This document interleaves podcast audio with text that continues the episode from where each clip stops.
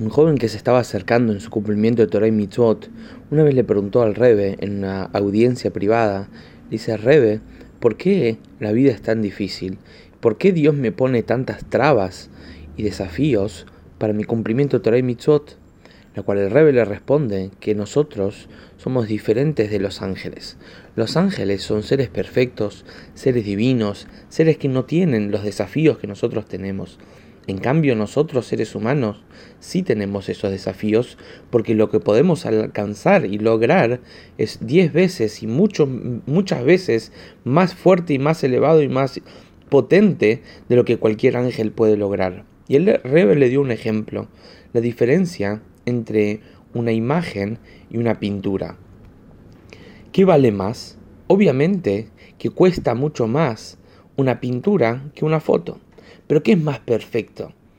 Dice el joven. El joven dice que obvio que una foto es, es mucho más perfecta.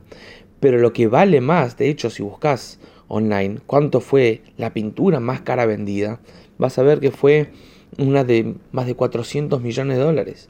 En cambio, cuando buscas cuánto fue la foto más cara vendida, vas a ver que es solo pocos millones. ¿Por qué la diferencia? Porque una pintura, a pesar que no es tan perfecta, pero refleja cómo un ser humano, a pesar que no es perfecto, pudo describir y crear una imagen y una escena a, partir de su creatividad y su esfuerzo que ni una foto pudo lograr. Entonces lo que le dice al Rebe es, a pesar que vos ves las cosas como un momento difícil y desafíos y que hay trabas, pero en realidad lo que Dios quiere es que encontremos el arte de esto y que a pesar de todas las trabas que encontremos en el medio del camino, podamos descubrir la belleza y el valor que hay detrás de nuestro esfuerzo.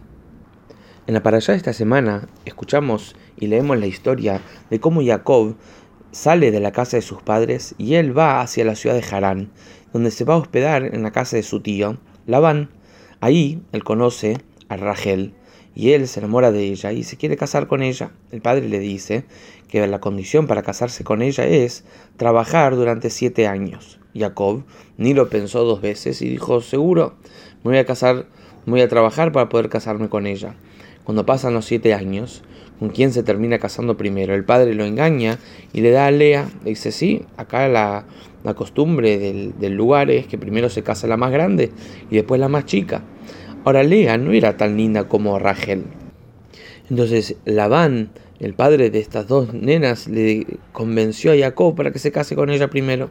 Y así es, y a las pocos, a la semana se volvió a casar con Rachel, con la que él había soñado, por así decir, originalmente.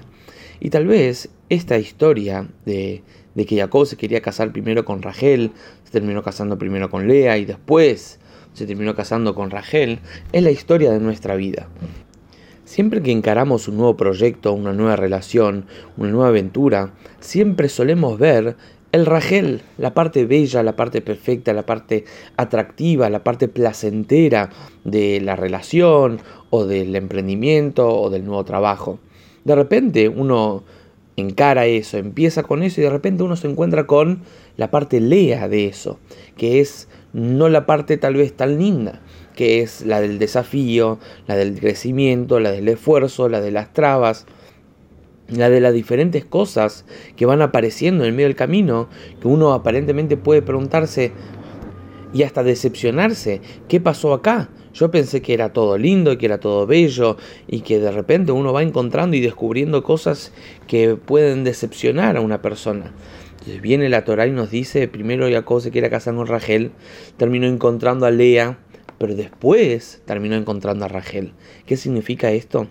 Que hay una belleza antes del desafío, antes del esfuerzo, y hay una belleza posterior al esfuerzo y a la dedicación. Y no cabe duda que la primera es muy pasajera y la segunda es más estable y duradera. Por eso, tenemos que encontrar el arte. El arte es después de todo el esfuerzo, después de toda la dedicación, después de todo haber pasado por los desafíos y la convivencia, etc., uno descubre el rajel verdadero de la situación y de la persona. Que lo mismo puede aplicarse en una relación. Primero uno suele ver solo la parte linda de una relación.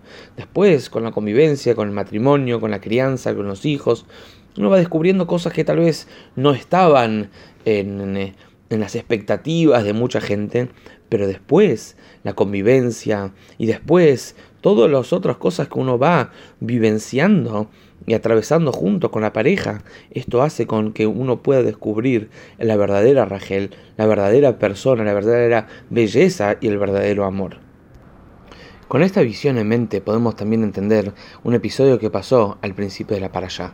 Pero antes, una reflexión, que es mucha gente puede ver la vida como un remolino, un remolino de agua que te tira para abajo, que es como un, un sin fondo, que uno intenta escapar, pero es atrapado de vuelta y uno es eh, comido, por así decir, por las olas y por los vientos, y uno intenta cambiar el mundo, pero en realidad el mundo te está cambiando a vos. ¿Cómo uno puede meterse en el mundo y mantenerse fuerte?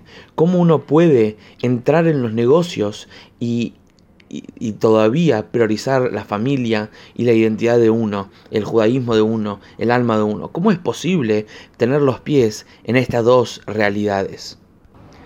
Entonces cuenta que Jacob cuando sale de la ciudad de, de Beersheba y va hacia Harán, a lo de Labán, como contamos al principio. En medio del camino él se queda dormido, donde futuramente terminó siendo el Beit HaMikdash, el templo, el lugar más sagrado para el pueblo judío, la casa de Dios. Y ahí él pone piedras alrededor de su cabeza y tiene un sueño. Pregunta a Rashi enseguida, el comentarista básico de la Torá, ¿por qué pone piedras alrededor de su cabeza?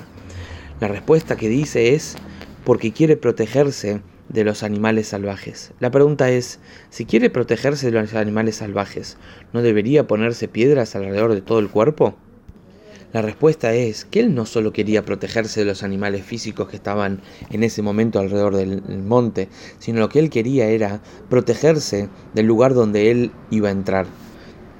Él sabía que Harán, especialmente la casa de Labán, era un lugar de engaño, un lugar de mucho materialismo, un lugar de mucho robo. Por lo tanto, él quería mantener su cabeza protegida. O sea, que él no tenía elección dónde ir, él estaba yendo, pero lo que él sí tenía elección es dónde enfocar su cabeza, dónde arraigar su mente. El cuerpo sí iba a estar dedicado a las cuestiones del trabajo y a las cuestiones mundanas, pero la cabeza estaba en el lugar correcto. Entonces, para no dejarnos llevar por este remolino, tenemos que asegurarnos que nuestra cabeza está atada arriba, porque cuando uno está atado arriba, no se cae abajo. En la práctica esto significa dedicar realmente tiempo cálido a quien uno eh, le da valor, dedicar tiempo cálido a quien uno, eh, a donde uno realmente pertenece, a su judaísmo, estudiar Torah. Entonces, sí, con las manos, con los pies, con el cuerpo, dedícate con el mundo, pero no te olvides dónde tiene que estar tu cabeza. Estate arriba, porque para elevar a quien está abajo, para elevar el mundo, necesitas tener desde arriba. Imposible sacar a una persona de un pozo mientras estás vos también en el pozo. Para ayudar al cuerpo a lidiar con lo mundano, la cabeza tiene que estar encima del cuerpo y encima de lo mundano.